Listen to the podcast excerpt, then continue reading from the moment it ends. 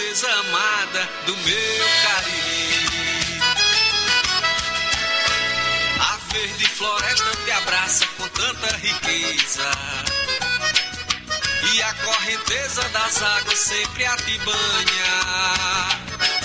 O teu pôr do sol é cenário de rara beleza. Ai, ai, pintando o céu de violeta, recebe o luar.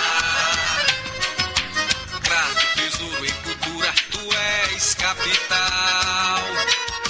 Cego Aderaldo, reisado e banda cabaçal. És dos cratinhos de açúcar que adoçam meu coração. Oásis ao sopé da serra, em meio ao sertão. Venha pro crato ver nossa felicidade. Levar e deixar saudade. Quem nos conhece quer voltar. Te amo, crato, linda flor do Cariri. Minha vida está aqui. Sou do crato Ceará. Venha pro crato ver nossa felicidade. Levar e deixar saudade. Quem nos conhece quer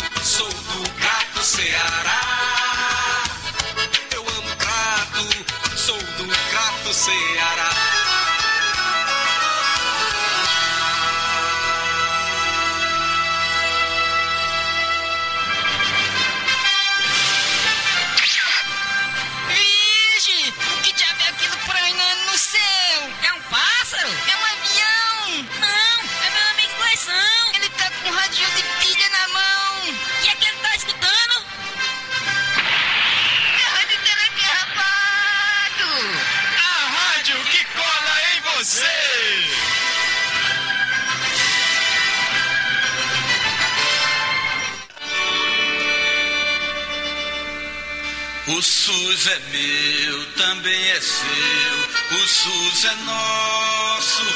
O SUS é do Brasil. O SUS é povo, como a festa de São João. No SUS ninguém mete a mão. Vamos embora, meu povo, que é hora de lutar. Quando tomar um remédio ou quando se alimente, sinta a presença do SUS, até no seu detergente. Na vigilância ou pesquisa, no controle da Anvisa, na vacina e a produção do nosso medicamento, SUS é quase 100% saúde e educação.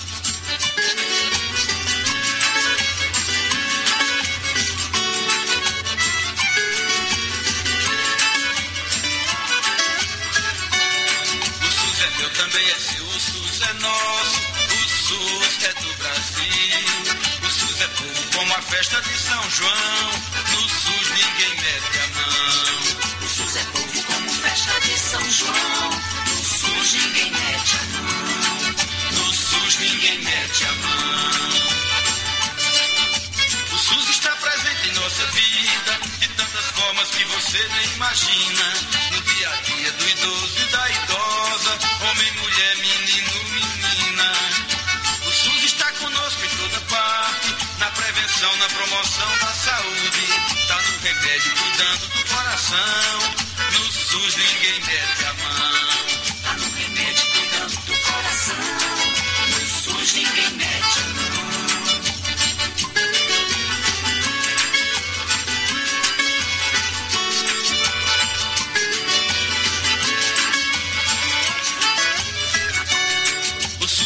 também é seu, o SUS é nosso, o SUS é do Brasil.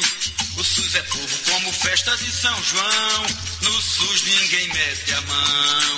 O SUS é meu, também é seu. O SUS é nosso. O SUS é do Brasil. O SUS é povo como festa de São João. No SUS ninguém mete a mão. O SUS é povo como festa de São João, no SUS ninguém mete a mão.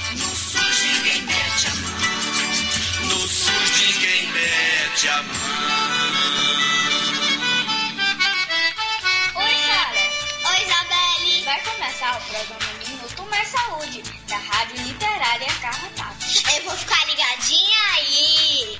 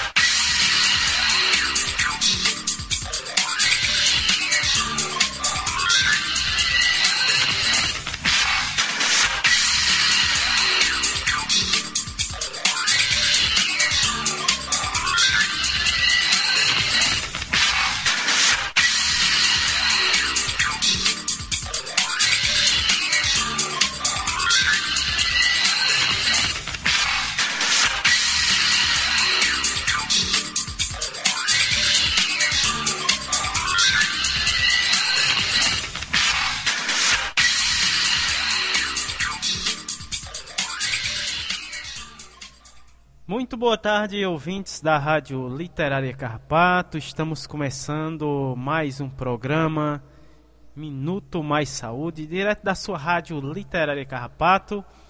E falar né, aqui do nosso tema do mês de abril: povos, or, povos originários, tradicionais e ciganos, vozes do Brasil. Esse é o tema do, do mês de abril, né, dos programas do mês de abril aqui do nosso programa Minuto Mais Saúde, não é isso, Érica? É sim, Samuel. Dizer que a gente está super feliz, né? Essa semana foi o, o, o aniversário né, do programa sim. e hoje está rolando aqui a capacitação, né, junto com o Gustavo. Já já vem dar uma, uma palavrinha aqui com vocês. Né, de, quando a gente fecha o olho, a gente vê assim o, o quanto esse sonho e as lutas, né, elas precisam ser incentivadas, elas precisam ser também transformadas em ação. Mas é uma ação que gera uma transformação e que é fortalecido por uma rede colaborativa, né, e acima de tudo afetiva, que a gente vem consolidando ao longo dos três anos, né, de, do programa e que a gente também vai se moldando, vai se, se vai se movimentando, né, num formato, numa forma, de um tempo de duas horas, depois pode haver mudanças, né? A gente está a gente tá nessa, nessa construção, né? De se moldar, de se de se, de se adaptar né, às necessidades até da própria comunidade, do nosso público, da nossa rede.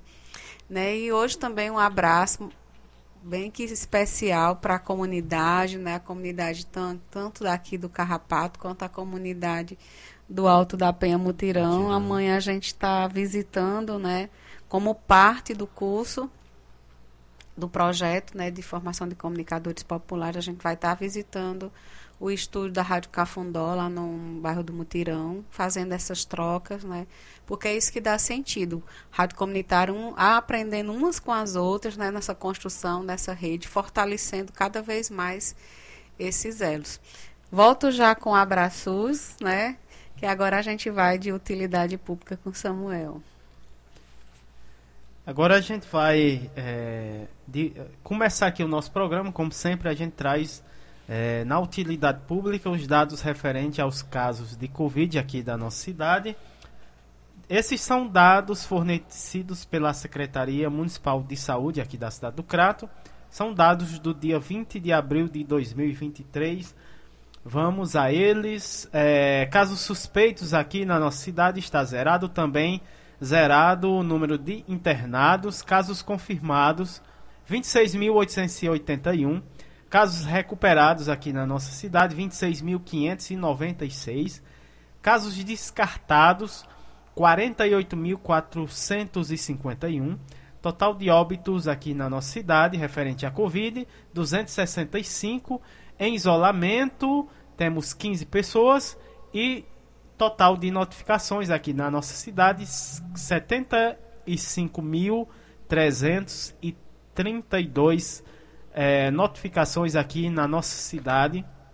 Aqui também a gente traz os dados referentes ao, à vacinação no nosso estado. É, esses dados são fornecidos pela Secretaria Estadual de Saúde, dados do dia 19 de abril 2023. Vamos a eles.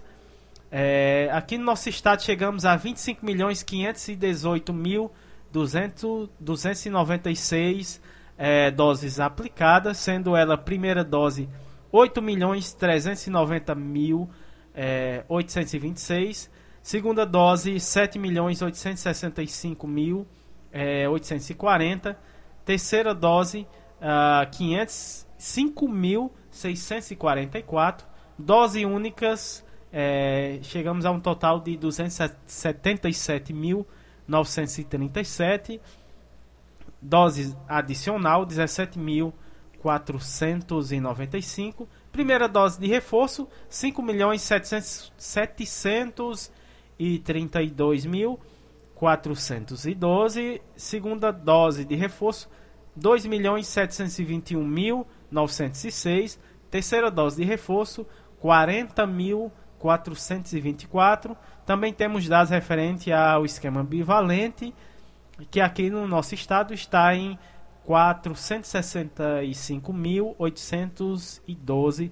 Esses são os dados referentes à vacinação aqui no nosso estado, que é o vacinômetro, Érica. Agora vamos de abraços? Vamos de abraços, mas a gente vou fazer só Um, mais uma informação, né, que a gente precisa avançar também nessa dose de, da bivalente, né? Lembrando a todos, procurem o seu posto de saúde, as informações também através do agente comunitário de saúde. A gente teve a campanha semana passada, né, mas está continuando, então, tanto da gripe quanto da a, a, bivalente está disponível na, na unidade mais próxima da sua casa. E vamos de abraços, né? Esse abraços hoje ele tem um aniversariante do mês também, junto aqui com a rádio, que foi o aniversário do professor Ricardo Ceci ontem. Então, um abraço mais que especial, viu, Samuel? Grande a, professor Ricardo. E a gente ficou muito feliz, né, de desejar, de dizer que também faz parte dessa, dessa história, né, desde o começo, né, sempre acreditando e valorizando todo esse trabalho de comunicação popular através da Rádio Literária Carrapato. Aproveitando também um abraço para a professora Lohane Solano, que vai estar em breve por aqui, né, no, nas terras do Cariri. A Graça Portela, a Rádio Paulo Freire, da Universidade Federal do Pernambuco, o professor Sérgio Aragaki, a Margarida Pereira, o doutor Olivandro e toda a sua equipe lá da UBS Mutirão de Cajazeiras, que também em breve vai estar aqui conosco, presencial. E ele prometeu fazer um programa ao vivo com a gente, viu, Samuel? para professor Alcindo Ferla, professor Alnei Vital, do programa Nas Asas da Asa Branca, da Rádio Cidade. É, para o professor Itamalage, que está hoje com a gente, a ANEPS, o Movimento SUS nas Ruas, a nossa querida Rádio Cafundó, a Jaqueline Abrantes, a Patrícia Silva, da Rede Humaniza SUS, né? E a todos os nossos ouvintes, tanto aqui da comunidade, como do Alto da Penha, Mutirão, e aqueles que nos escutam através do podcast.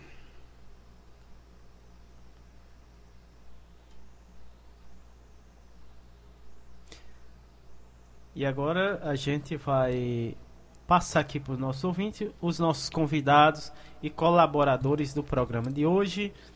É, no primeiro bloco, Atualidades e Pandemia, vamos ter a participação do professor Itamar Lages, mais uma vez aqui no nosso programa. É, também da mestra Maria de Thier, também vai estar junto com a gente, né, Érica? A doutora Rosinalda Correia da Silva, Simone.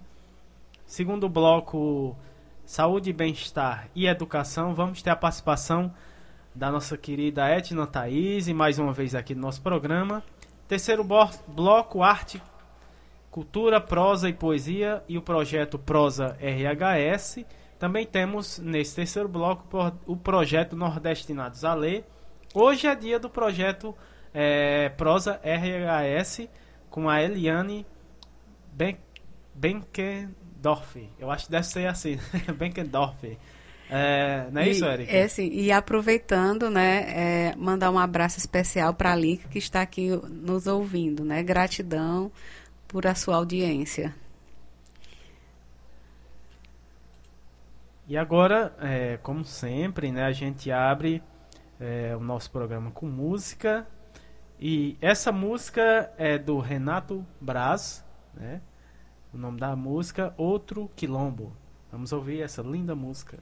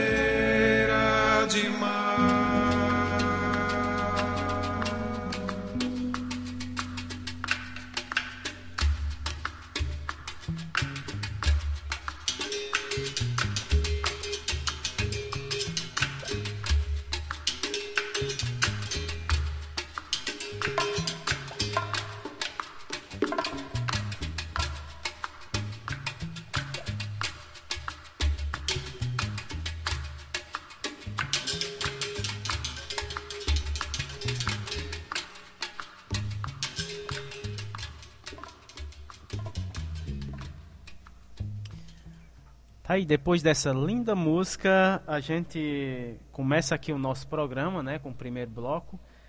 É, mas antes a, a Erika falou da, da Lica, né? A Lica que é a Eliane Benkendorf, é, que está aí na escuta, viu, Erika, do nosso programa.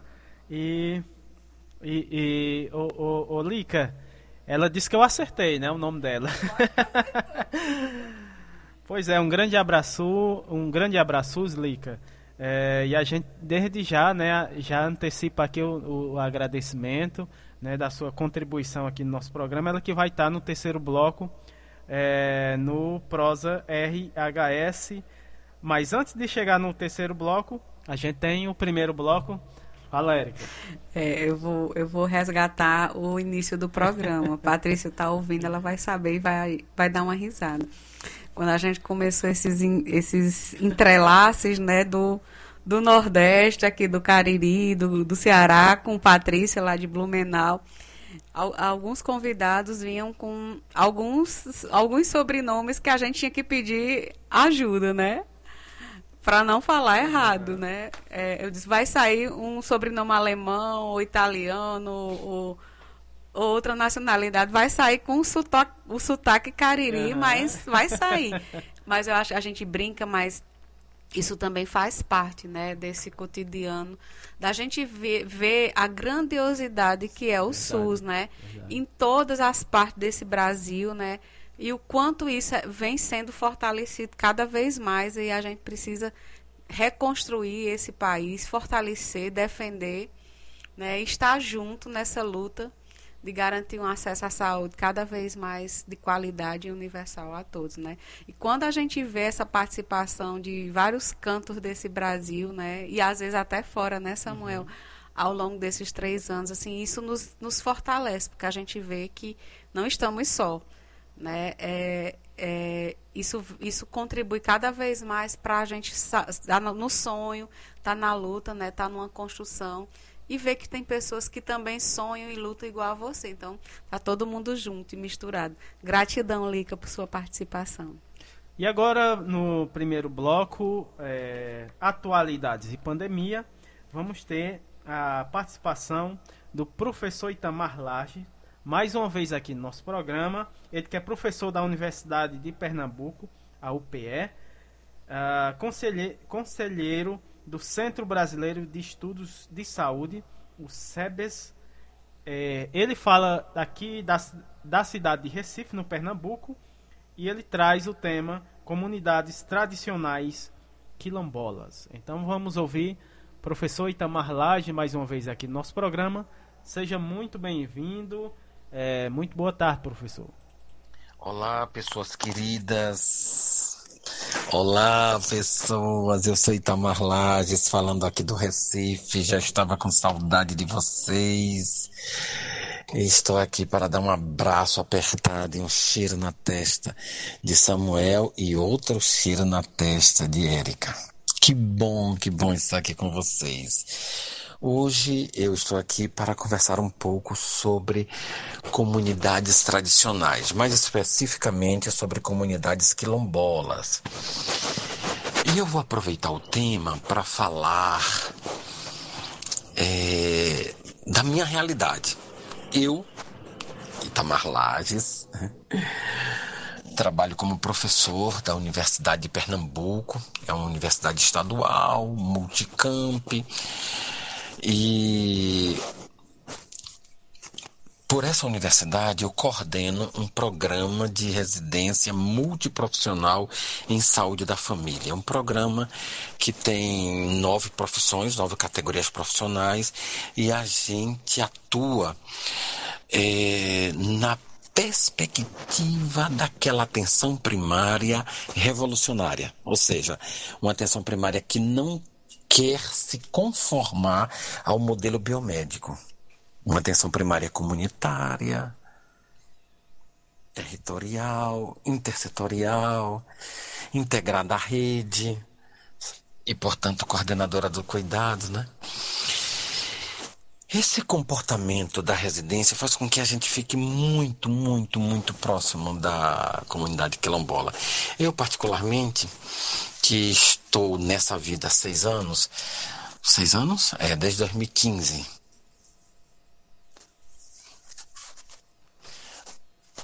É, oito anos já, não é? Fiz a conta rapidinho aqui, oito anos. E eu me considero um quilombola, embora não resida dentro dos quilombos, mas afetiva, emocionalmente, cognitivamente, é, me sinto um quilombola. Daquele jeito assim, que popularmente a gente diz, mexeu com quilombola, mexeu comigo. pois é, eu me sinto um quilombola. Vou, mas eu vou falar, não vou falar no geral, não, tá bom? Eu vou falar de maneira mais específica, tratando daquele dos grupos populacionais com, com os quais eu tenho contato. Então eu estou falando do, acerca do município de Garanhuns, da zona rural de Garanhuns. E também das comunidades rurais é, quilombolas de Garanhuns. Em Garanhuns não tem quilombo urbano, tá certo?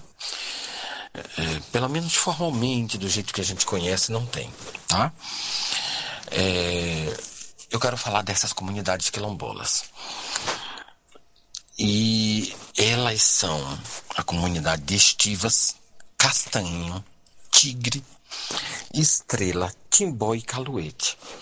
Essas seis comunidades, elas são cobertas, atendidas por três equipes de PSF.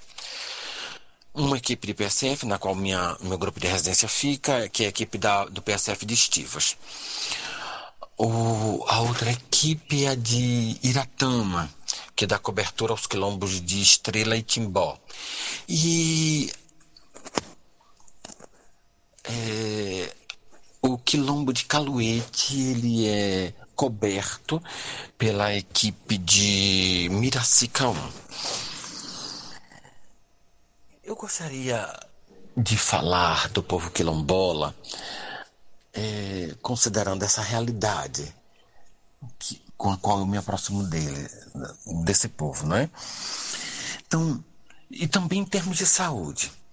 Quando eu falo em termos de saúde, eu preciso deixar explícito para vocês que eu entendo saúde como resultante das condições básicas de existência. Então, para mim, saúde não é o contrário de doença. Saúde não está diretamente ligada à medicalização e, consequentemente, à assistência médica, mas a um conjunto de fatores que, inclusive, não são necessariamente do setor saúde, mas do setor social, político e econômico. Tá certo? Então, saúde para mim é isso. Eu vejo saúde muito na perspectiva do relatório final da oitava conferência. Lembram-se? Pois bem, essa perspectiva é da determinação social do processo saúde-doença. Por essa perspectiva, eu gostaria de dizer para vocês que o povo quilombola, em determinados aspectos, é como qualquer povo, tá? São pessoas, são seres humanos. Não tem nada especial, em termos mais gerais, digamos assim. O que torna a gente olhar para essa população de maneira específica tem a ver com a maneira como esta sociedade, a sociedade brasileira, se organizou e até hoje ela tem traços muito fortes dessa organização. Aliás, traços não. Ela tem leis, ela tem atitudes, ela tem comportamentos muito, muito, muito é, é, é, típicos é, da colonização, da escravização, de períodos antigos continuam presentes. E, e, e, essa história da sociedade, que é uma história de violência, é uma história de sexismo, é uma história de brutalidade, de pouca cordialidade, de pouca gentileza, chega até hoje de maneira muito forte, né?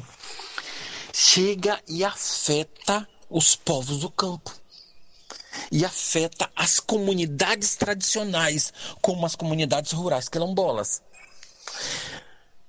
Então a gente olha para essa sociedade brasileira e diz: a gente não quer essa sociedade. E essa sociedade faz muito mal ao povo quilombola. Entendeu? Então, quando eu olho por esse aspecto, eu a primeira coisa que eu percebo é que a gente está falando de uma comunidade, de comunidades, especificamente a, a, aquelas nas quais eu vivo, né? Trabalho, são comunidades que de uma vez só, na prática cotidiana, elas são elas sofrem o efeito, efeitos políticos da classe empresarial, no caso mais específico, principalmente dos latifundiários, inclusive, me deixem dizer para vocês, de, latifundi, de, de, de, latifundiários que também têm serviços é, de, de, comunidades terapêuticas, como lá no Timbó. Existe uma comunidade terapêutica e essa comunidade se apropriou indevidamente de um trecho de terra da população quilombola. Entendeu? Quando a gente olha para essa população, essa população ela é preconceituada, negativamente discriminada quanto ao gênero. Né? As mulheres quilombolas elas são muito mais, muito mais afetadas, né? Aliás, como dizem vários estudos, demográficos, sociodemográficos no Brasil, né? A mulher negra ela está na base mesmo da pirâmide social e econômica. E também pelo fato de ser é, é, é a, a, sociedade olha é, discriminando essa população pelo fato dela ser negra, não é? Ser preta. Ou seja, as comunidades rurais quilombolas sofrem os efeitos sociais que estão organizados em estruturas perversas da violência, do racismo, de um capitalismo perverso e predador e de uma política ultra neoliberal. Para os povos do Quilombo, por exemplo, essa política que recentemente é, vem dando suas caras aqui no Brasil desde 2016, para os quilombolas sempre foi assim. Aliás, um dos marcos disso é o ano de 1850, quando se, se, se, se publicou a Lei das Terras, e, e nessa lei está sendo dito que negro não pode ter direito a comprar, comprar terra. Então a gente olha para essa, essa população quilombola é, pensando nesses efeitos racistas, classistas e sexistas que ela sofre, tá? Por essa perspectiva, o que é que a atenção à saúde pode oferecer, ou deve oferecer? Deve oferecer aquilo que o SUS já se propõe.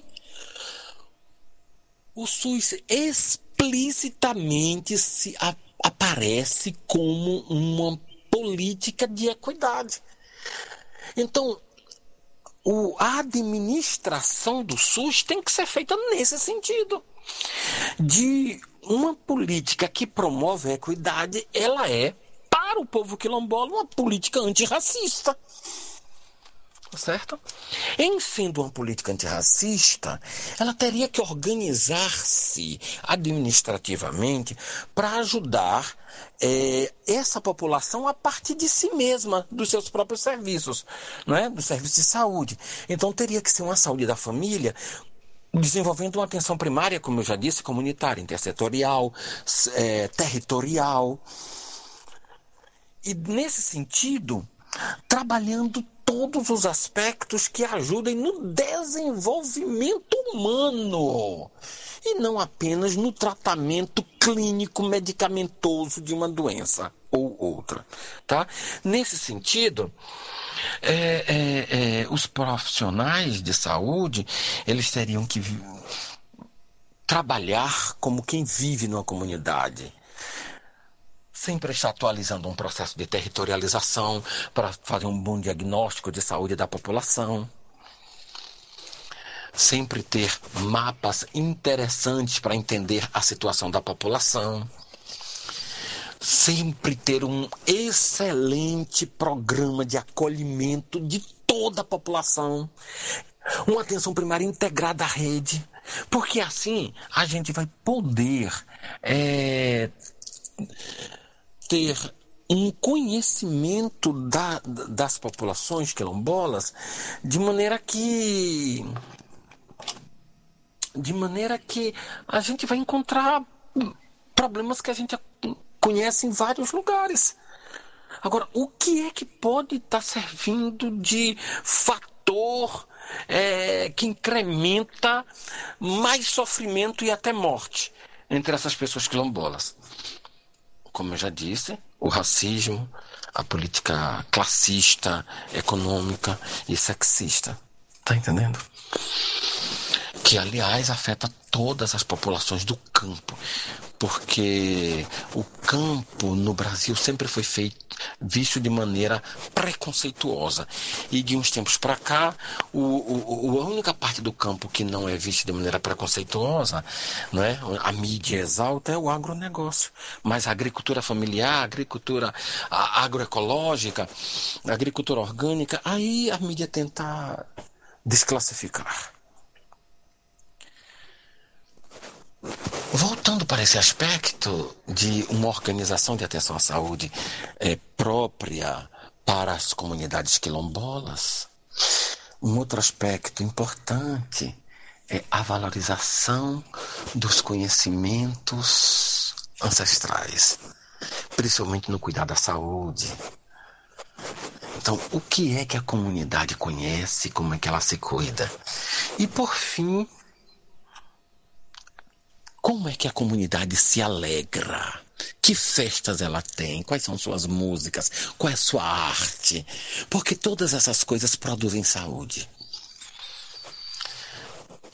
Pois bem, eu penso que a gente pode encerrar um pouquinho essa conversa, não é? Que toda, tudo isso que eu estou falando agora, eu penso que são aspectos que a gente deve levar para a 17 Conferência Nacional de Saúde em defesa das comunidades quilombolas. Tá certo? Defendendo uma intensificação da equidade para que haja integralidade na atenção à saúde e que todos os quilombos do Brasil estejam universalmente cobertos pelo direito à saúde. Receba um abraço apertado. Um abraço quilombola. Boa tarde. Um abraço quilombola.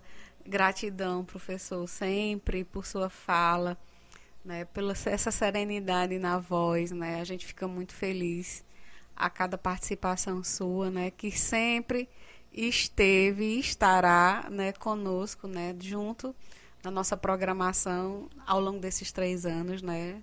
Já é de casa, né? Então, a cada, a cada participação sua é um novo encontro, né? Como a gente sempre fala, né? O programa ele faz parte de um momento que a gente se encontra se encontra na presença, às vezes, na, às vezes na presença, se encontra virtualmente, se encontra pela uma mensagem de tantas e tantas pessoas que nos escutam e às vezes mandam um alôzinho aqui e a gente agradece, né? Em tantas partes desse Brasil. Então, assim, muita felicidade pelo senhor estar sempre conosco e aceitando esse convite, né? Fazendo parte dessa loucura, né, Samuel? Porque quando a gente começou foi uma coisa assim, vamos fazer, não sabemos como, né?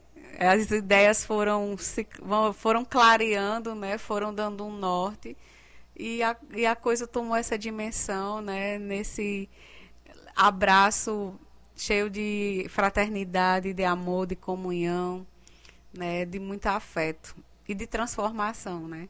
Gratidão, professor, sempre. Gratidão, professor Itamar, como sempre, né, trazendo, uh, colaborando aqui com o nosso programa e trazendo sempre falas importantes, né, e maravilhosas, é, como essa, né, das comunidades tradicionais quilombolas É, um abraço, Quilombola, professor, e esperamos você um dia aqui, né, junto com a gente ao vivo, é, no programa Minuto Mais Saúde. E por falar em comunidades quilombola, a gente vai conhecer né, a comunidade é, do Quilombo de Souza, dos Souzas, Força e Resistência. Quem vai falar sobre esse quilombo é a Maria Josefa da Conceição, a nossa querida mestra Maria de Thier, ela que é mestre da cultura é, quilombola do Quilombo do Souza, da cidade de Porteiras, aqui no Ceará. E ela vai apresentar para a gente o Quilombo de Souza, a força e resistência. Então vamos ouvir a mestra Maria de Thier. Sou Maria José da Conceição, mestra Maria de Thier, sou quilombola, sou filha, bisneta de, de quilombola. Meu bisavô foi um ex-escravo fugitivo de Nabuco, que veio viver aqui no município de Porteira. É uma história que foi criada muito longa, de muito tempo. É, os mais velhos, que criou essa história no quilombo, da dança do coco, Maneiro Pau, é, foi uma, a família que mais velha que vivia aqui no quilombo com os antepassados, né, de muito tempo.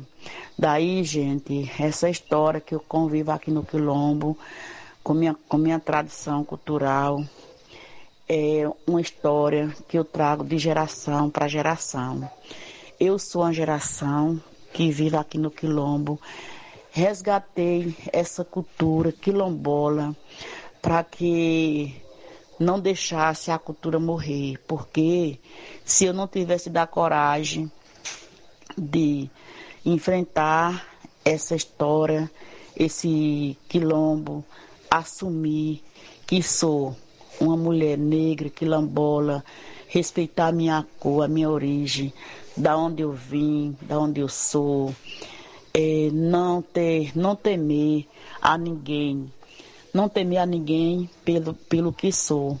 Uma mulher negra quilombola, nunca temi e hoje também não, porque muito difícil a gente seguir a luta que eu segui, essa luta de preconceito, porque existe um preconceito muito grande quando a gente assume o que eu assumi. Hoje eu sou outra mulher.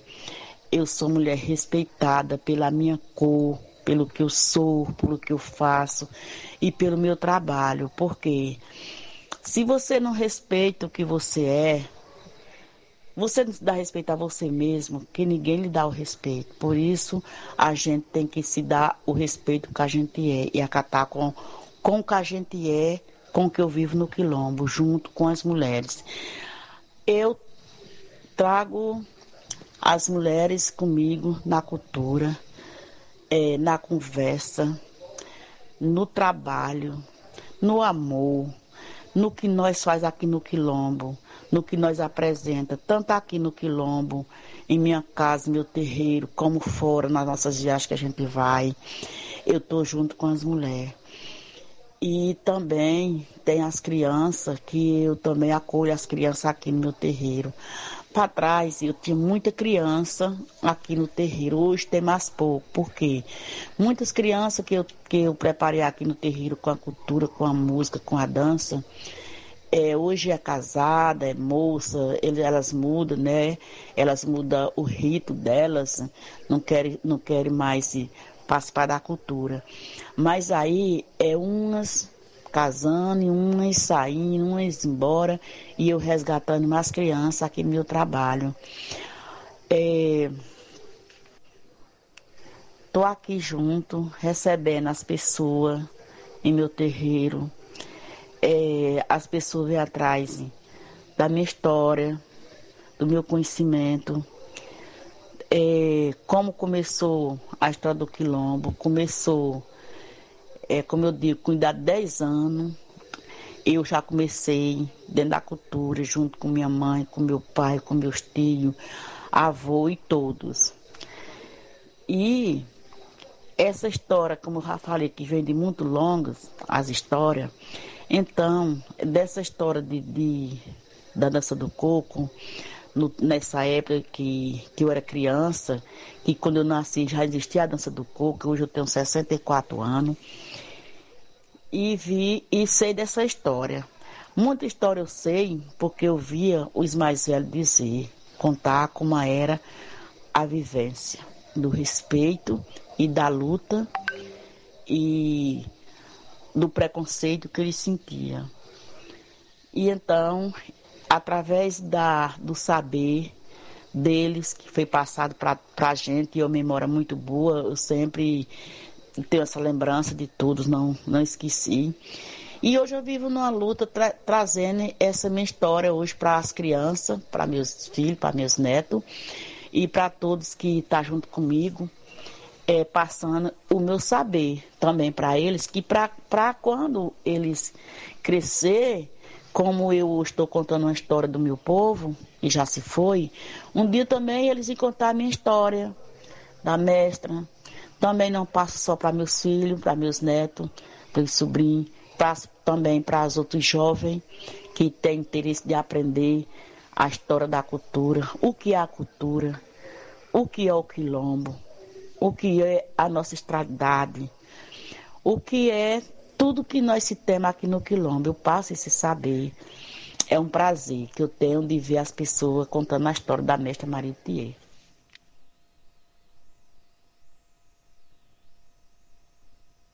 Que toca tambor é feminina.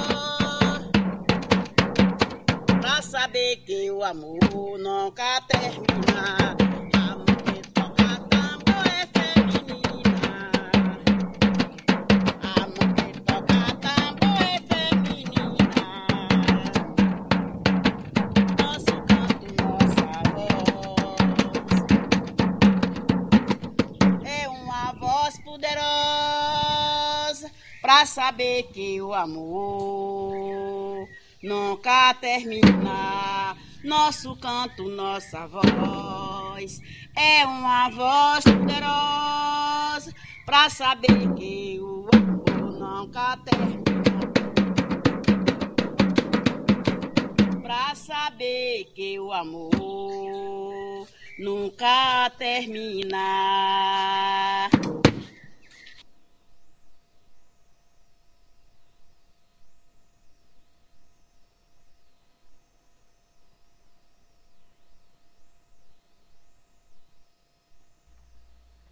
Tá aí, né? Conhecemos o Quilombo de Souza da mestra Maria de T, né, Érica? É sim, dizer que sempre é muito forte ouvir Dona Maria de Thier, né? Mesmo na voz no rádio, mas ao vivo é uma força que, que movimenta mesmo, né? Assim, dizer que a gente está muito feliz com a participação dela, e que, quem sabe, né, Samuel, em breve a gente possa fazer esse intercâmbio entre o nosso maracatu aqui do, da comunidade com as mulheres lá do, do coco lá do Quilombo dos Souzas, lá de Porteiras. Ou a gente vai ou elas vêm, né? Mas alguma coisa, vamos fazer esses entrelaces, né, para fazer essas trocas, para também motivar a criançada, né, a conhecer a cultura, a conhecer essa tradição tão importante que resiste e vive aqui no nosso pé de serra. Não é isso, Samuel? Com certeza, né? É, dando continuidade aqui a nossa nosso primeiro bloco, vamos ter a participação da doutora Rosinalda Correia da Silva Simone, ela que é quilombola, é, feminista de terreiros, devota de orixás, falante de quilombês, possui graduação em História é, pela Universidade Estadual de Goiás, especialização em Gestão do Patrimônio Cultural, mestrado com área de concentração arqueológica Arqueologia pela PUC Goiás, doutorado em Ciências da Re Religião pela Pontif Pontifícia Universidade Católica de Goiás, pós-doutorado em História pela PUC Goiás. Atu atualmente cursa o doutorado em História pela Universidade Estadual de São Paulo e pós-doutorado em História pela PUC Goiás, é professora convidada na Universidade Federal de Tocantins, diretora fundadora da TECOA Pesquisa, atua como pesquisadora e gestora de projetos nas áreas de arqueologia negra, antropologia das populações afro-brasileiras, arqueologia pública, uh, educação patrimonial, é, bolsista do CNPq. Ela fala aqui da, da cidade de Goiânia, em Goiás, e ela traz o tema ou os usos das plantas e os saberes quilombola. Então vamos ouvir a doutora Rosinalda Correia da Silva Simone aqui no nosso programa. Então seja bem-vinda aqui no nosso programa. Muito boa tarde. Eu sou a doutora Rosinalda Lacheni, sou quilombola do Quilombo Água Limpa, um quilombo que fica no centro-oeste do Brasil, a aproximadamente 70 quilômetros da cidade de Goiás, antiga capital do estado. É... A reflexão que eu trago hoje para esse programa Primeiramente eu quero agradecer o convite da Érica, quero agradecer a oportunidade de estar falando sobre minhas pesquisas e sobretudo minha vivência. É... E a fala que eu trago hoje é sobre o uso das plantas medicinais, né, na tradição quilombola. É... Falar de de quilombos no Brasil, é falar de resistência de um grupo, né? É falar de perseguição, é falar de relação harmoniosa com a natureza, é falar de vivências coletivas, é falar de agricultura familiar, é falar de agroecologia, é falar de ecofeminismo. É, por que, que eu trago esses, essas palavras que são, na verdade, conceitos trabalhados e descritos nas academias? Porque esses conceitos, tanto o ecofeminismo, quanto a fitoterapia, quanto a homeopatia, ou a, a cura a cura através das plantas, ele, na verdade, é a conceitualização e o resumo de saberes e viveres que permeiam a existência das comunidades quilombolas no Brasil. No estado de Goiás, a gente, a gente tem aproximadamente, acho que 55 comunidades quilombolas com titularização é, considere, é, eu quero esclarecer que quando eu falo de titularização, nem sempre é titularização das terras, mas o, o primeiro título de reconhecimento, que é o certificado étnico. A maioria das comunidades aqui no estado de Goiás, elas têm essa primeira titulação, que é o certificado étnico, mas ainda não conseguiram a titulação de terras, né? E o fato de não ter a documentação dessas terras facilita na questão da grilagem, das perseguições dos fazendeiros, sobretudo quando essas comunidades são próximas de jazidas de minério ou, ou grande é, concentração de patrimônios naturais, né? no caso da comunidade Calunga e de outras aqui no estado. É, durante minha existência, é, e já se vão quase 50 anos, é, eu tive o privilégio de conviver e convivo com minha mãe, minha avó, minha bisa, que viveu até os 107 anos. Minha bisa era parteira, benzedeira, raizeira. É, então a nossa relação, a relação da minha família com as plantas, ela permeia a questão da autocura. Nós sabemos que a maioria das comunidades rurais, sobretudo as que sobretudo as comunidades quilombolas, elas estão em lugares longínquos, porque era, era uma questão de estratégia de sobrevivência, né, dos primeiros escravizados que adentravam as matas para poder fugir do sistema escravocrata. E ali findavam, fundavam as comunidades rurais e algumas delas são remanescentes, que no caso uma delas é a minha. Então, uma das coisas que, que vem da tradição e está na filosofia negro-africana é essa relação de integralidade com o universo e com o cosmos. Então, perceber e tirar da terra tudo que ela pode lhe dar, o seu provento, é uma característica das comunidades tradicionais. Geralmente, as comunidades tradicionais, rurais, elas têm dois quintais. O primeiro quintal é dividido entre é, frutas e, e, e, legumes, que pode ser arbustos ou, ou não, né? E, e, o, e esse mesmo primeiro quintal, é de um, digamos que um lado A seria frutas e arbustos, horta, no caso da minha família tem cultivo de horta, e do lado, e nesse mesmo espaço, as ervas medicinais. É, uma das ervas que você encontra em quase todas as casas da minha comunidade quilombola é o manjericão, né, que pode ser utilizado, que é utilizado tanto para o tempero de carne suína, sobretudo, mas também ele é utilizado como chá. Chá para gripe, resfriado, sinusite, através de efusão, quase sempre feita com mel.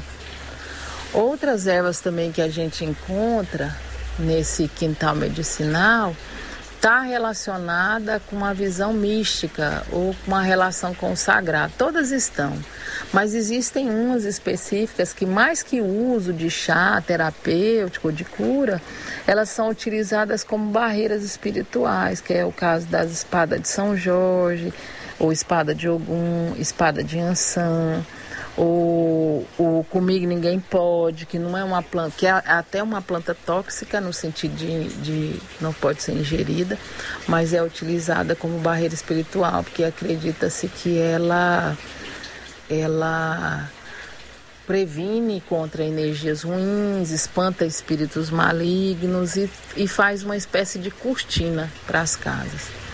Uma outra uma outra planta bastante usada também, em todos os aspectos, são os pés de fumo. Na minha comunidade tem muito pé de fumo.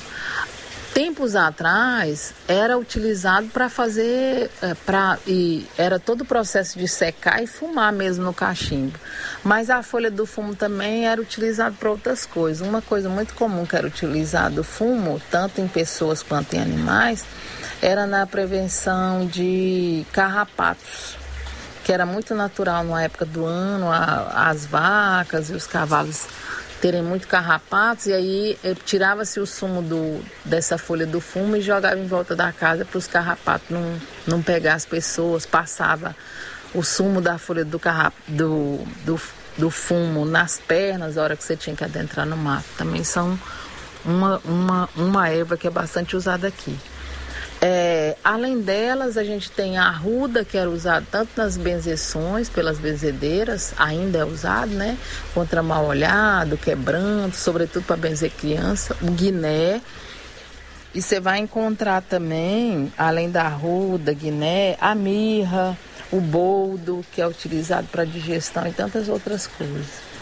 Mas o que, que eu quero trazer com essa fala? O fato de que nas comunidades tradicionais as, e nas vivências coletivas, a relação com a terra ela é diferente das pessoas é, do mundo ocidentalizado. Nessa relação, resguarda ainda as filosofias tradicionais dos povos negros africanos trazidos para cá ainda no período escravocrata, que é essa questão de acreditar que a terra é como uma mulher, ela gera vida e gera mesmo. A mulher é através do seu útero e a terra através da nossa relação, com o plantio ou não. Quando eu digo com plantio ou não, eu estou falando aí das frutas que a gente tem do cerrado, que é o bioma aqui da nossa região. Então, nesse sentido, que eu quero ressaltar nessa reflexão são dois elementos. É, a primeira é a filosofia negra ancestral, né, africana, presente nessas comunidades tradicionais, através da relação com a terra, na crença da integralidade. Qual seria essa crença? É o acreditar que é, não existe separação entre céu, terra, Deus e pessoa. A, cosmo, a, a, percepção de pessoa na cosmovisão de algumas culturas africanas é que Deus está na pessoa assim como a pessoa está em Deus. Que Deus está nos corpos assim como os corpos são a semelhança de Deus. E que por isso esse Deus come através desse corpo dessa pessoa, vive através desse corpo e dessa pessoa. E a partir daí a concepção de que o corpo é sagrado por ser um altar divino. Então a relação do respeito com o corpo, com o outro, do cuidado e com a natureza, ela perpassa por essa filosofia da integralidade, de acreditar que se, se a que tudo está interligado, desde a grama que eu planto, desde o bicho que eu cuido e, claro, meu semelhante a mim mesmo.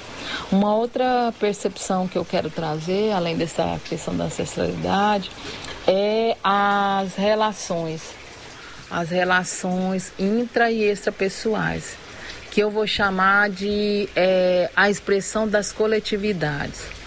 Essa, essa percepção e essa relação entre os grupos de comunidade tradicional é uma coisa muito forte.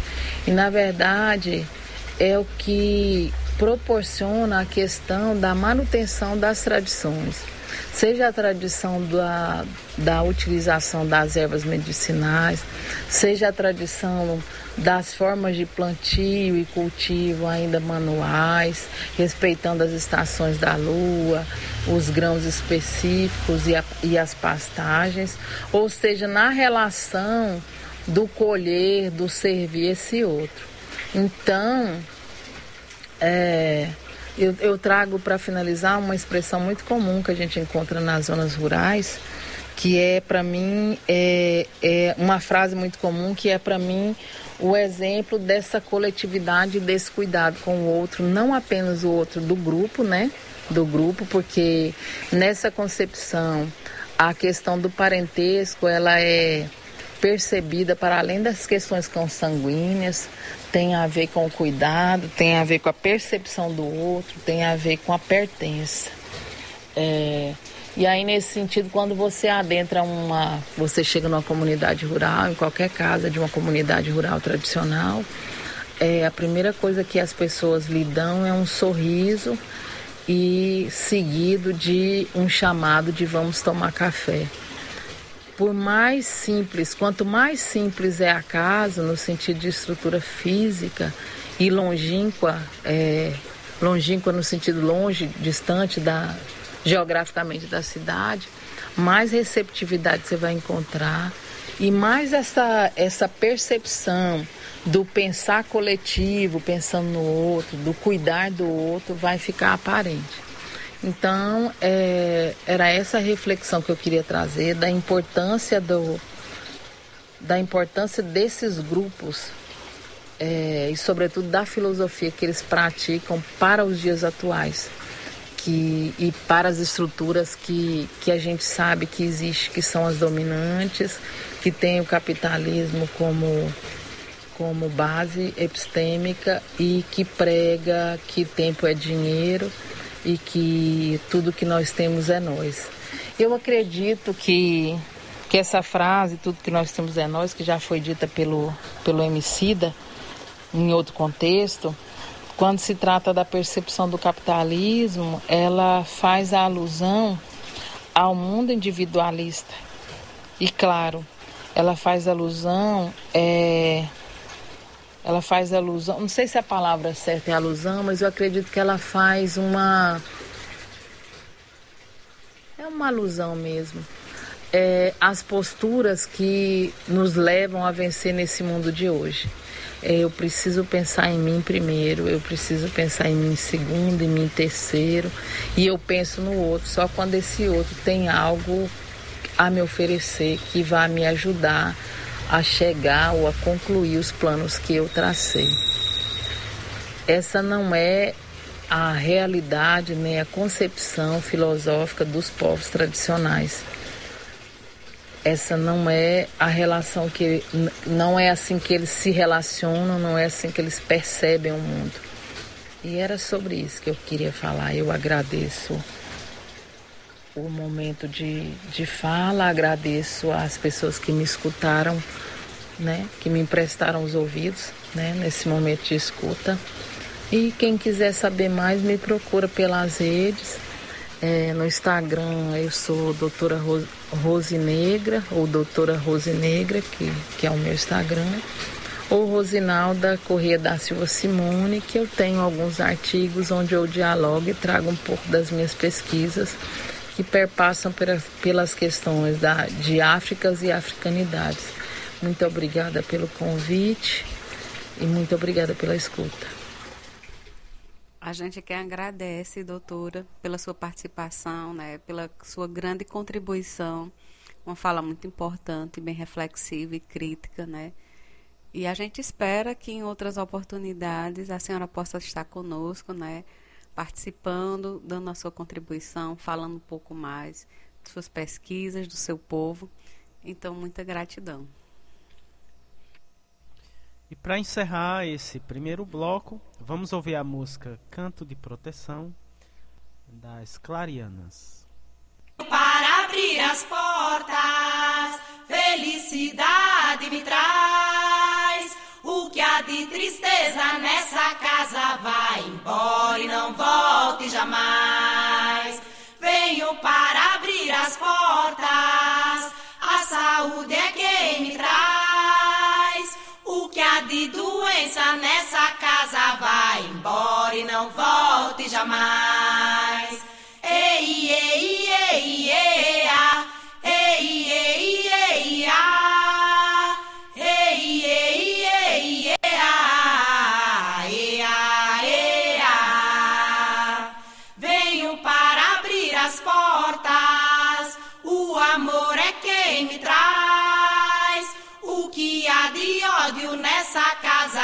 Meia volta e nem olhe para trás. Venho para abrir as portas, mãe natureza me traz. Abençoa os filhos, Deus abençoa, ai meu Deus, terra, fogo. Ah,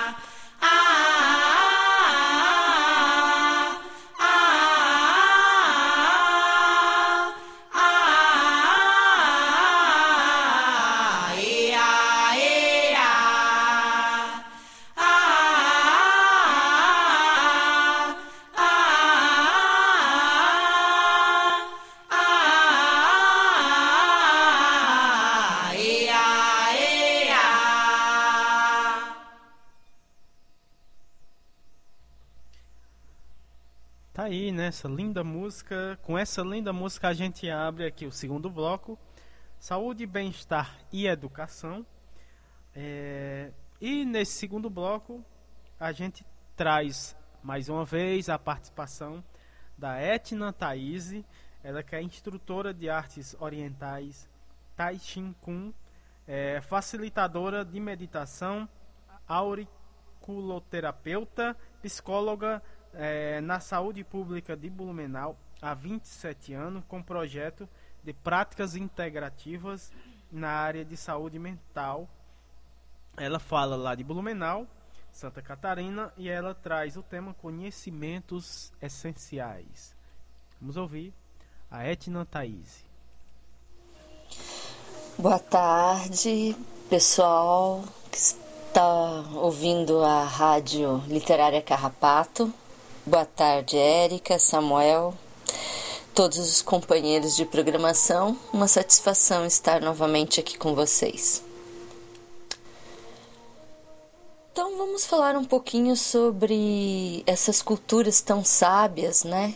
Dos povos originários, ciganos, quilombolas e outros tantos que nos dão esse lindo presente de sabedoria.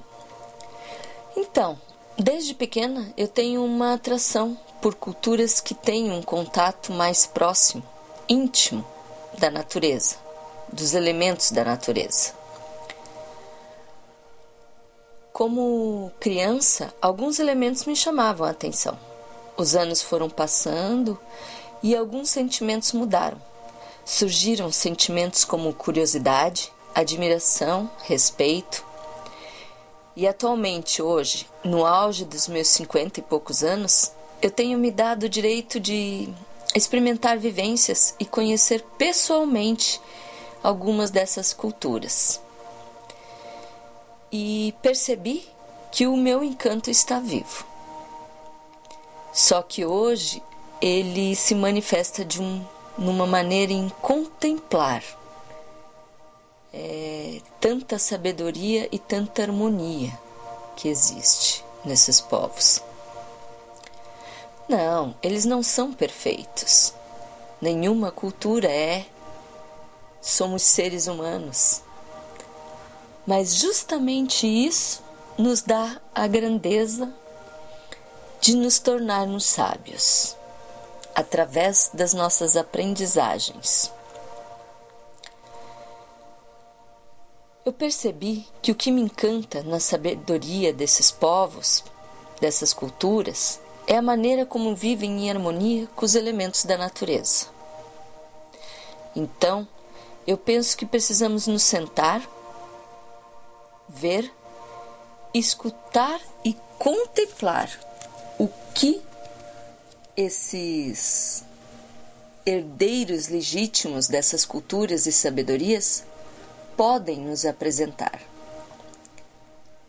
E temos que aprender com eles a viver em harmonia com o que está fora e com o que está dentro de nós mesmos. E acredito que nossa primeira escuta deveria voltar-se para a prática do silêncio e da quietude que essas sabedorias trazem em suas vivências cotidianas, nos costumes, nos rituais, nos hábitos diários mesmos, da harmonia dos elementos corpo, mente, espírito e natureza. Vocês perceberam que esses povos e essas culturas têm em comum a essência de harmonizar esses elementos entre si? Claro que existem as particularidades de como cada cultura insere, como convive interage, usos e desusos com esses elementos em cada história, em seu desenvolvimento. Essas culturas também são diferentes entre si, em muitos detalhes. Todavia, essa essência de harmonizar os quatro elementos corpo, mente, espírito e natureza é presente, está presente. Então, dentro da minha humilde existência e da minha grande ignorância diante dessas sabedorias centenárias e milenares destes povos, eu vou tentar expressar aqui como eu vejo a harmonia entre esses elementos como elas se traduzem para mim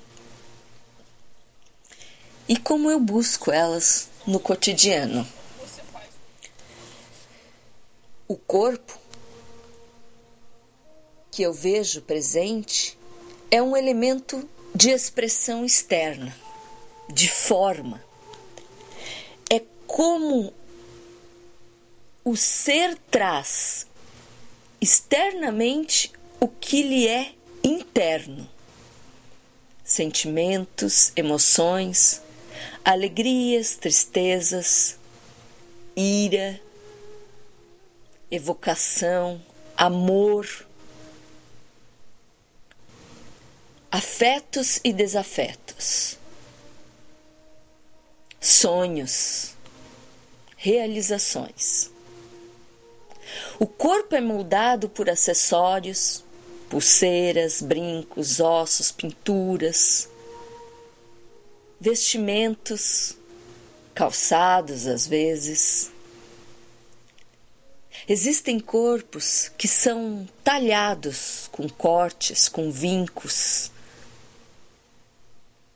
Outros que recebem desenhos. Mas de todas as formas e em todos os momentos, o corpo também traz o movimento. Mesmo na quietude, ele é presença física, é manifestação externa do que está dentro de nós. Através da música, do tocar, das gesticulações, dos sons e dos não sons que fazemos com o próprio corpo.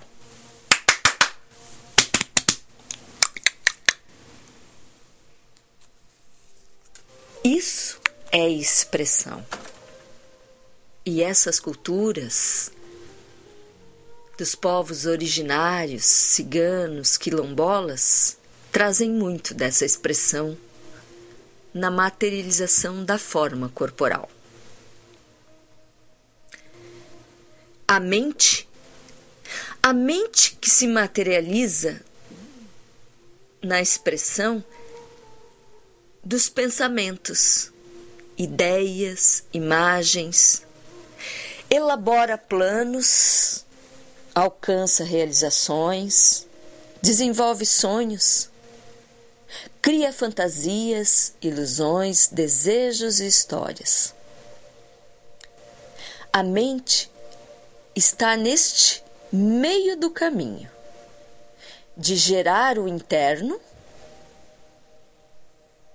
pensamentos, ideias, imagens, fantasias, desejos, sonhos, e projetar para o externo. E o instrumento que projeta e realiza é nosso corpo. Nossa mente é um elemento instrumental da realização de nossa existência mais íntima e interna, expressa por meio de nosso corpo no mundo externo. Quando vemos a expressão desses povos materializadas em danças, pinturas, cerâmicas, ao tocar um instrumento, ao entoar seus cantos, são seus desejos, são seus sentimentos internos são suas histórias que ficam ali manifestadas externamente. É a interação entre corpo e mente. Então tem o espírito. O espírito é visto enquanto o coração que pulsa a vida. O espírito para a sabedoria dessas culturas está presente em cada pequeno microelemento do cosmos e por isso mesmo extremamente integrado. O espírito está dentro, está fora. Está no indivíduo, está no coletivo. Está no oposto e está no complemento. Quando se compreende que o espírito está em cada elemento, inicia-se o caminho para o sagrado, que é a compreensão da unidade que integra todos os elementos. O espírito é o elemento cuja existência não se atém à cronologia humana do tempo. Por isso ele é tão venerado, tão reverenciado em manifestações de saudação e de respeito. Em pedidos de licença de como fazer uso disso e daquilo. Em celebrações festivas por vitórias, agradecimento pelas conquistas ou mesmo por partidas e despedidas. O espírito é um elemento de reverência dessas culturas, cada uma em sua particularidade de expressão. A minha ignorância me impede de continuar discorrendo sobre esse elemento. Mas o que eu posso confirmar a vocês é que o sentir do meu corpo já comprovou para minha mente o espírito existe e é muito mais amplo do que possa meu ser existir. Ele transcende o meu corpo para estar presente no vento, na água, na terra, no fogo, no ar, no alimento, nas pedras, nos sons e muito especialmente no silêncio. O espírito é a essência, a linha que costura e alinhava a interação entre corpo, mente e existência. Então, temos o quarto elemento, a natureza. A natureza é o espaço onde o corpo se manifesta. A mente se abastece e o espírito realiza essa harmonização com todo o cosmos. Eu não estou dizendo que essas culturas fazem referência a um ou outro elemento da natureza. Estou sim dizendo que essas culturas manifestam o seu modo de existir dentro desse espaço da natureza, interagindo, convivendo harmonicamente com todos os elementos presentes. A cultura dos povos originários do povo cigano, do quilombola, do candango, do aborígene, do ameríndio, dos povos dos Andes, dos esquimós e tantos outros.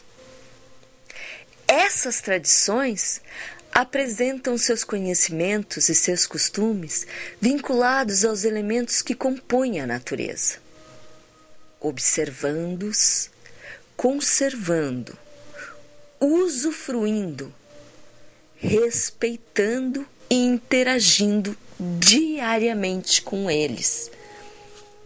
Sim, é fato que existem muitas mudanças no decorrer dos séculos. Todavia, também acredito que é essa a essência que mantém essas sabedorias presentes e protegidas até o momento.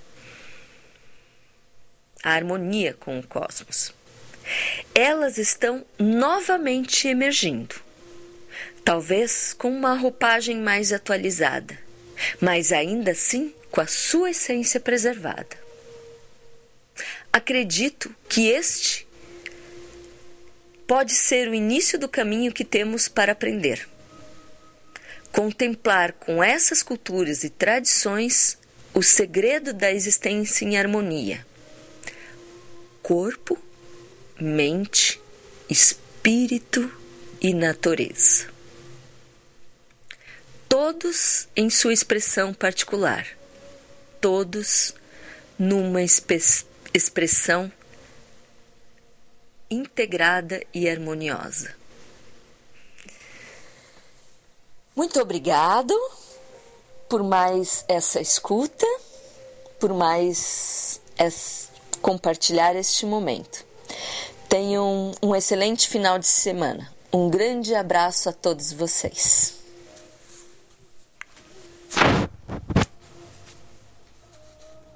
A gente é que agradece, Eti, na sua participação, né?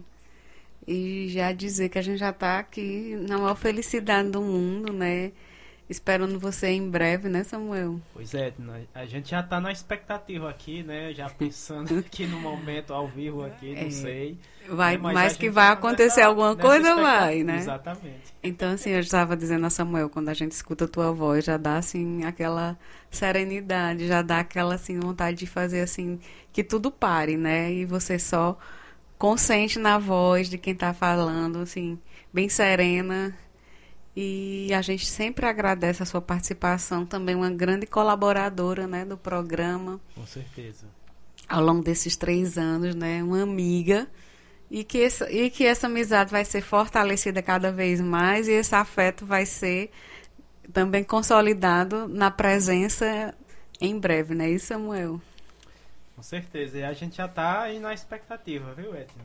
Da sua visita aqui à nossa rádio e a nossa comunidade, né? É, e com a fala da Etna a gente encerra aqui o, o, segundo bloco e vamos de música. A próxima música é Na Mata, o nome da música do grupo Barbatux.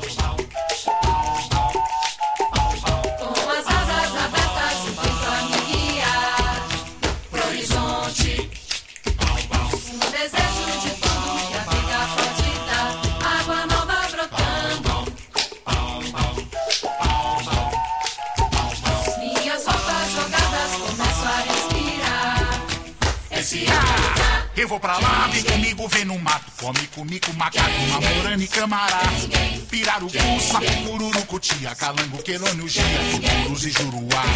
Tupanos livre da puçanga, da iara, da muganga, dessa cara, criado matuari. E pras mulher, solteira nos igarapé, cuidado que o gordo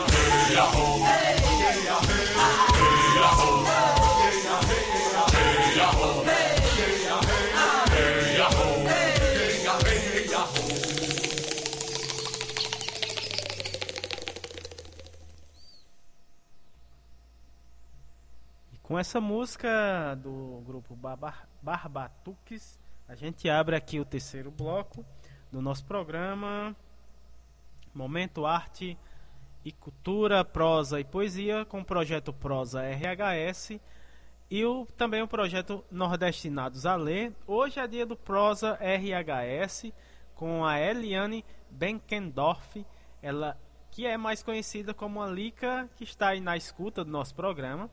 Ela que é trabalhadora do SUS há 30 anos, assistente social e bio, bioeticista, é, membro do grupo de pesquisa CNPq, bioética, bioética saúde pública e direitos humanos, atuou como consultora do Ministério da Saúde para a Política Nacional de Humanização, de Atenção e Gestão no ano de 2009 a 2016, também mediadora do Ministério uh, da Saúde para o projeto de aprimoramento e inovação no cuidado e ensino em obstetrícia e neonat neonatologia eh, do ano de 2016 a 2020.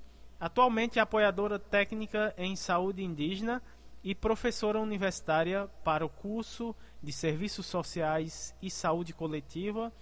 Ela fala lá de Curitiba, é, no Paraná, e ela traz uma experiência na saúde indígena. Então vamos ouvir a Lica agora no nosso programa. Seja bem-vinda. Muito boa tarde, Lica.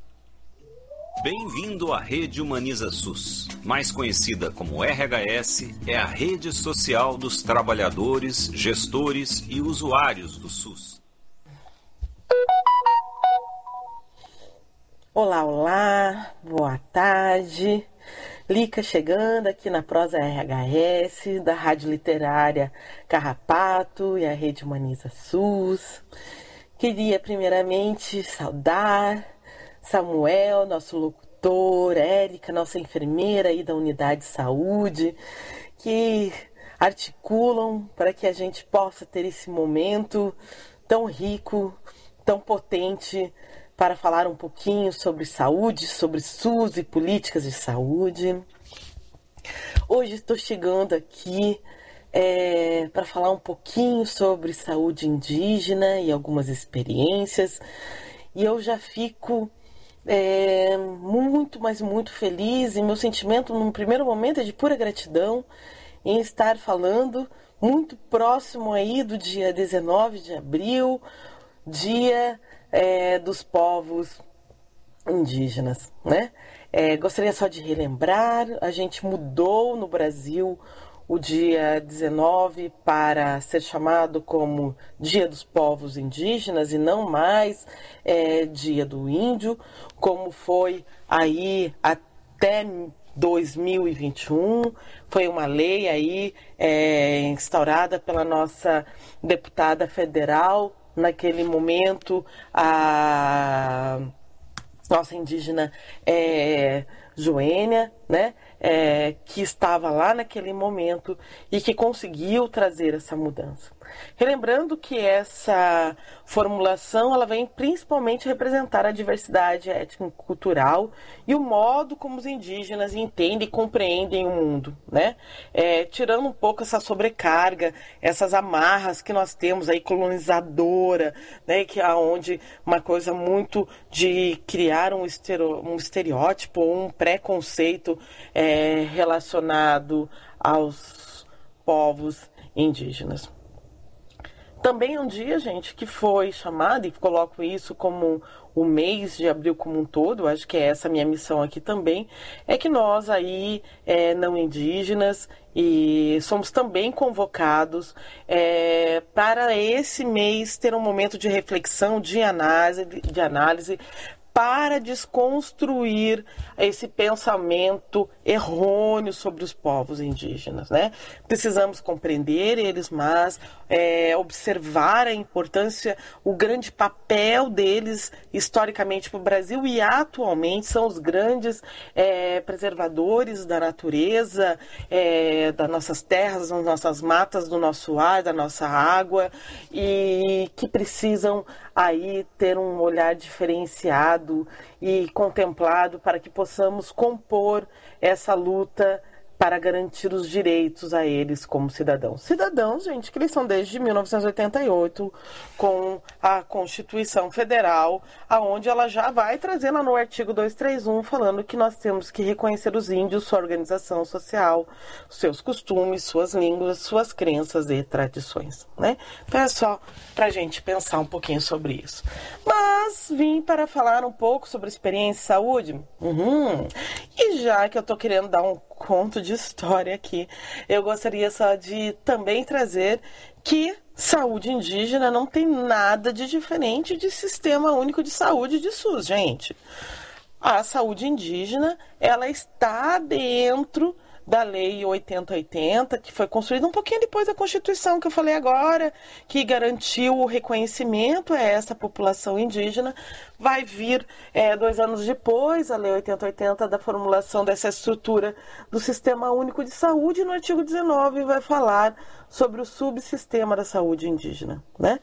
Aí responsável para um atendimento diferenciado a essa população, é, principalmente é, com um olhar mais coletivo e individual, respeitando suas etnias, suas, é, suas, é, seus valores, é, suas crenças, sua cultura e tudo mais. E por que, que a gente precisa trabalhar tudo isso e nós temos hoje dentro de uma legislação e temos algo também específico para trabalhar saúde indígena? E aí eu vou começar a falar um pouquinho das minhas experiências, né? É, durante um bom tempo estou na minha caminhada, na minha trajetória junto à saúde indígena e a gente visualiza num primeiro, num primeiro olhar ou num num olhar até constante, porque ele não foi rompido ainda, de muitas violações de direitos e de muitas dificuldades de acolhimento a essa população e até acessos é, a atendimentos e outras coisas mais. Ah, nós visualizamos toda uma realidade ali de uma população Yanomami, mas é, que hoje muito bem trabalhada pelo Ministério aí dos Povos Indígenas, que hoje temos, não tínhamos antes, né? É, temos aí hoje um secretário da CESAI, Secretaria da Saúde Indígena, que também é um indígena cearense, o Eiber, né? Mas que mesmo assim a gente vê num território brasileiro ainda, é, como se mostrou é, lá, mas uma, uma forma mais grave, mas que não que não se tem em outros espaços, uma dificuldade de acesso e de cuidado para consumo. E primeiro é o direito ao acesso, né? Nós temos hoje equipes específicas que atendem dentro das aldeias? Temos. Isso é garantido pela própria CESAI, né? Nós temos aí uma política é, ligada à política da saúde indígena no Brasil, né? Que faz toda uma estrutura, coloca a composição de uma equipe multiprofissional que atua e tudo mais.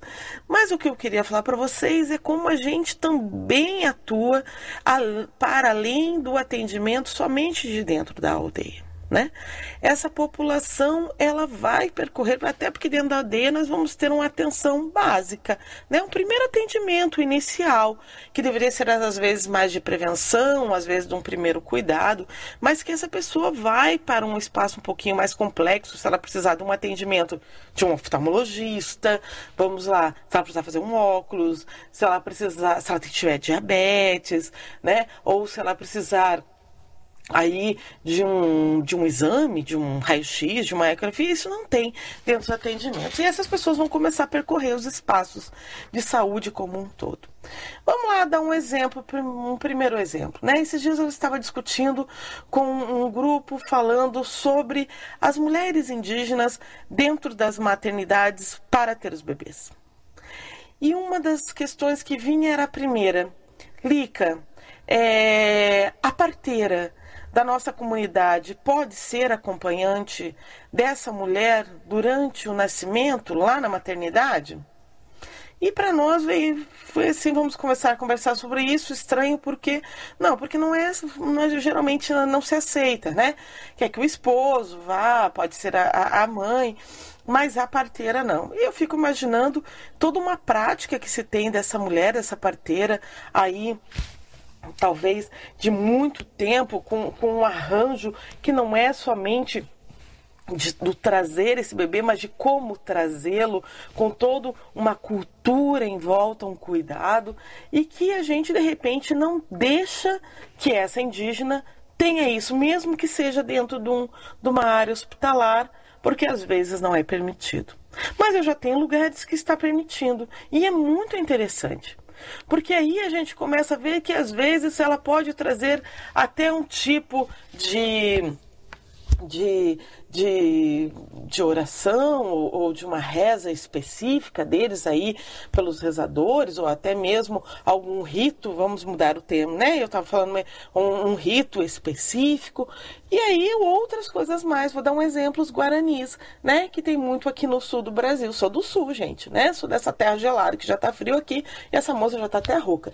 Mas nós temos os guaranis aqui que após as crianças nascerem, eles enterram as placentas.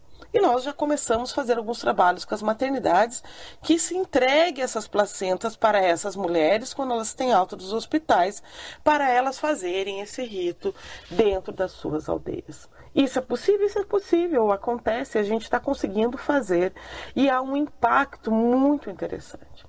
Até porque, dando um outro exemplo, nesses tempos atrás a gente estava discutindo saúde mental, alcoolismo, algumas situações até mesmo de, sei lá, eu, as mais variadas da saúde mental, e conversando com um rezador, ele fala assim: Lica, Talvez essa criança, esse moço, esse jovem que está aqui hoje, tenha algum problema porque a sua placenta não teve o fim que deveria ter ir quando ele vai para a terra e tem todo aí uma situação espiritual em volta.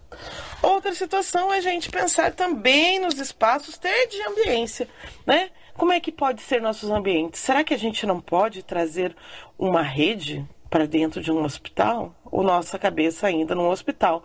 Tem uma imagem somente de uma cama, feche os olhos.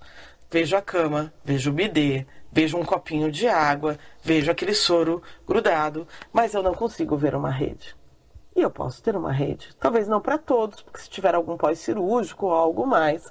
Mas se eu tiver um, um, um indígena que ele seja aí é, esteja numa parte clínica, ele pode estar, até porque rede a gente manda para lavar e não tem problema de infecção hospitalar. Podemos pensar nas alimentações. Eu tenho algumas etnias que não comem tal peixe, conforme a lua. Ou talvez eu se eu tenho um espaço que tem um grande atendimento a essa população, que eu tenho muitos usuários referenciados ali, vou fazer a fala do que uma colega da, é, da nutrição, a copeira, me falou esses dias. Lica, estão jogando todas as marmitas fora porque eles não comem macarrão e nem batata frita. Se eu tenho um grupo aí mais tradicional, aonde não faz esse tipo de alimentação. Não adianta eu ofertá-los, porque eles não vão comer e vão ficar sem se alimentar e vão demorar mais tempo para ter alta. Né? As especificidades são imensas. Nós temos hoje as pagelanças que a gente chama, são direito deles. Eles precisam desse, dessa linha tão tão forte para eles que é espiritual. Nós temos que possibilitar a entrada desses rezadores para dentro das instituições. Nós podemos ter um CAPS, uma saúde mental, que atue junto com eles e talvez na hora de fazer seus artesanatos ali nas oficinas de artesanato, poderíamos trazer um pouco do artesanato indígena, né? Para a gente trazer isso também para além de um cuidado para ele diferenciado, incluindo ele num sistema tão juruá, juruá, como meus guaranis falam aqui, juruá é o não indígena, o homem branco, porque às vezes queremos possibilitar somente um atendimento não indígena para eles e esquecemos de incluí-los nesse sistema. Além de que a partir do momento que a gente inserir eles, inserir a cultura deles nas nossas práticas, dentro dos nossos espaços de saúde no geral. Na verdade, nós vamos trazer, lembram lá do dia 19 que eu falei? A mudança de visão, um olhar ampliado, um acolhimento e até um engajamento nessa luta que é dessa população tão maravilhosa tão especial. E que hoje sabemos que no último IBGE mostra que nós estamos em 1 milhão e 500, o último tinha 900 mil, temos muitos nascimentos de crianças indígenas, estamos ampliando e não podemos desconsiderá-las, pelo contrário, temos que acolhê-las. Nas rodas, nas conversas, nas discussões de gestão, nas discussões de cuidado e nas discussões de rede. Espero ter ajudado um pouquinho, dado só uma pitadinha. Vou deixar uma beijoca especial para todos. Eric Samuel, novamente gratidão. A prosa RHS foi mais que especial no dia de hoje. Minha rede humaniza SUS, onde trabalhei muito na política nacional de humanização. Ela é minha base de atuação até hoje. E precisamos aí, gente, é, construir. É, espaços diferenciados, precisamos produzir saúde, produzir sujeitos e incluir os indígenas nos nossos atendimentos, nas nossas falas, nas nossas vidas. Beijo!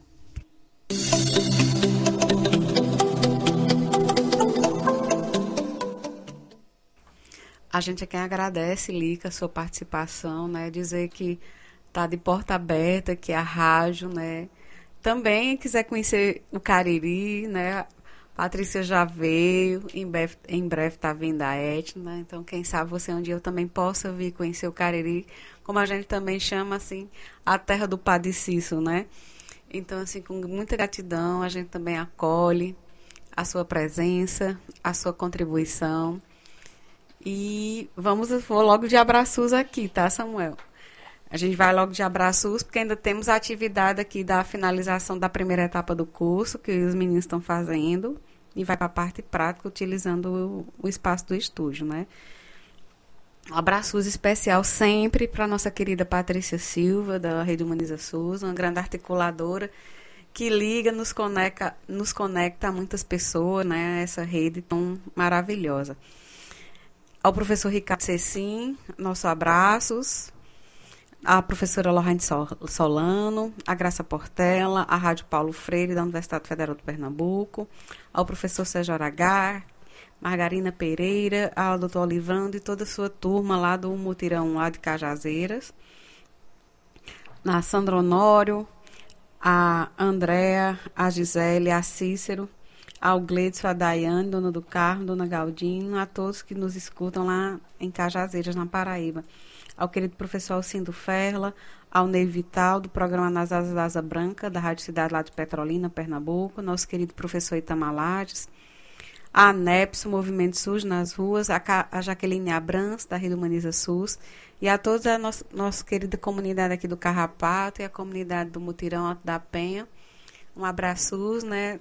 A, a, a programa, o programa é reapresentado todas as segundas-feiras a partir das 15 horas lá na, através da Rádio Cafundó. Gratidão a todos. Agradecendo aqui o, os nossos convidados de hoje e colaboradores e colaboradores, né, o, em especial o professor Itamar Lage, que esteve com a gente hoje. Também a Maria Josefa da Conceição, a nossa querida mestra Maria de Thier é, a doutora Rosinalda Correia da Silva Simone, também a nossa querida Etna Thaís, que esteve com a gente hoje, também a Lica, que é a Eliane Benkendorf, também esteve com a gente hoje, e a gente agradece a toda a comunidade do Carrapato, né, que esteve com a gente é, nesse, nessa tarde de sábado, e também o pessoal que nos acompanha é, pela Rádio Cafundó, né, em especial a comunidade do Mutirão e Alto da Penha, que nos acompanha nas tardes de segunda-feira, a partir das 3 horas da tarde. Um grande abraço para toda essa comunidade e o pessoal que nos acompanha pelo podcast, também agradecendo a, a todo o, pessoal, o nosso público que acompanha os nossos programas que estão é, disponíveis, disponíveis em podcast. É, sim, é verdade. E aí, esse programa é o último programa do mês de abril, né? Encerrando a temática que a gente trouxe, que foi povos originários, tradicionais e ciganos, vozes do Brasil. E esse foi também um mês temático, né, de aniversário do nosso programa. Então, é, a gente agradece a, a, todos que esteve acompanhando, né, ao longo do mês de abril, é, esses programas que a gente trouxe grandes convidados é, falando sobre essa temática muito importante aqui para o nosso país. É, e no mais, agradecendo a todos que estão sempre acompanhando a trajetória né, do nosso programa, que fez três anos nesse mês de abril. E que venham muitos, muitos e muitos outros anos. E a gente agradece a todos. Esperamos vocês em maio, né? Com outra temática que a gente vai apresentar, né? É, próximo mês. E um grande abraço e até mais.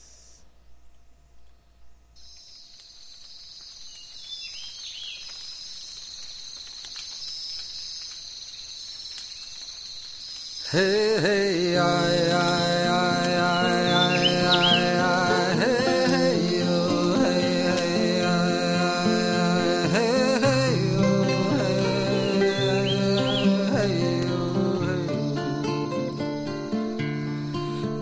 Nessas horas que estamos diante do fogo, Deus convoca tudo e todos de oração para rezar e agradecer o dom da vida. Nossa Santa Mãe querida, para sempre Pachamama. Los abuelos entoaram os seus cantos, os seus rezos, lindos sonhos nos antigos rituais.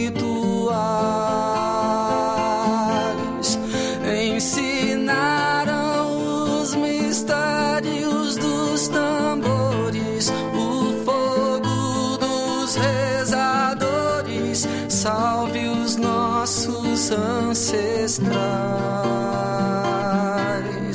nessas horas que estamos diante do fogo. Deus convoca tudo e todos num momento de oração para rezar e agradecer o dom da vida. Nossa Santa Mãe querida, para sempre Pachamama. Los abuelos entoaram os seus cantos, os seus rezos, lindos sonhos nos antigos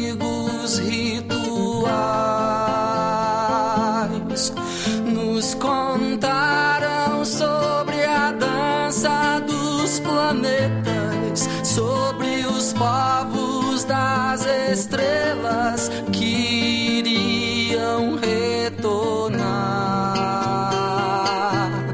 nessas horas que estamos diante do fogo. Deus convoca tudo e todos num momento de oração para rezar e agradecer o dom da vida. Nossa Santa Mãe querida, para sempre Pachamama. Hey, hey, ai, ai,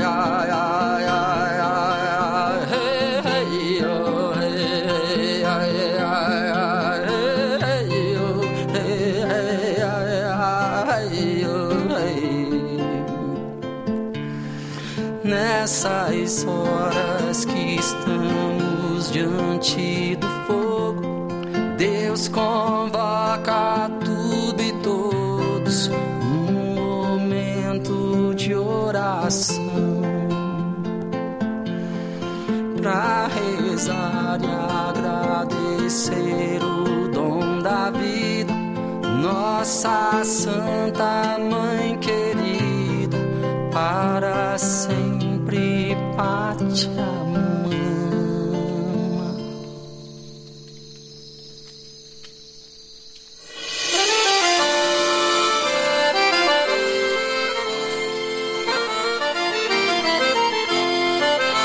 Flor da terra, do sol, o berço esplêndido dos guerreiros da tribo Cariri. Sou teu filho e ao teu calor cresci, amei, sonhei vivi. Ao sopé da serra entre os canaviais, quem já te viu, ó, não te esquece mais. Pra te exaltar, ó flor do Brasil, hei de te cantar, meu grado gentil.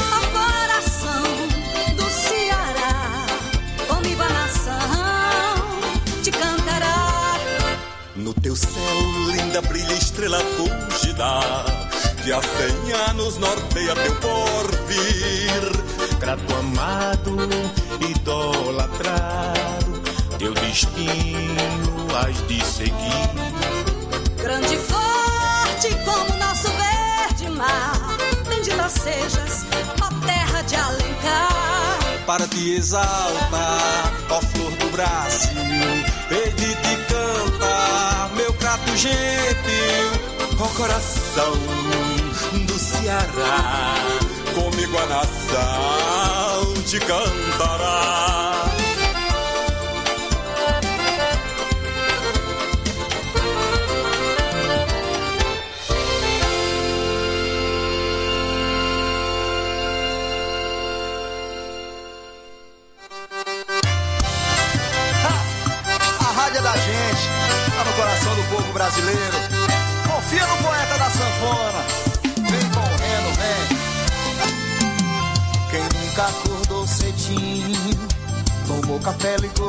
Ratinho, ouviu sua canção preferida, lembrou do amor da sua vida. Quem nunca escutou seu rádio, no carro indo pro trabalho, dentro de um ônibus lotado, torcendo pro seu time no estádio.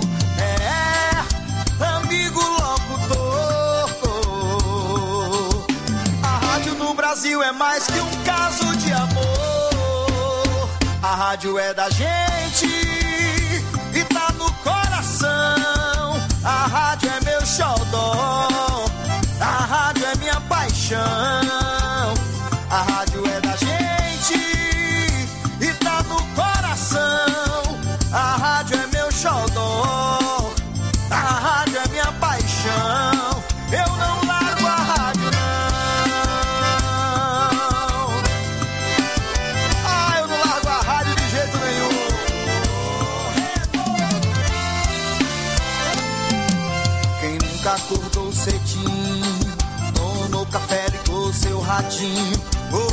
Sua canção preferida, lembrou do amor da sua vida. Quem nunca escutou seu rádio, no carro indo pro trabalho, dentro de um ônibus lotado, torcendo pro seu time no estádio. É, amigo locutor. A rádio no Brasil é mais que um caso de amor. A rádio é da gente coração. A rádio é meu xodó. A rádio é minha paixão.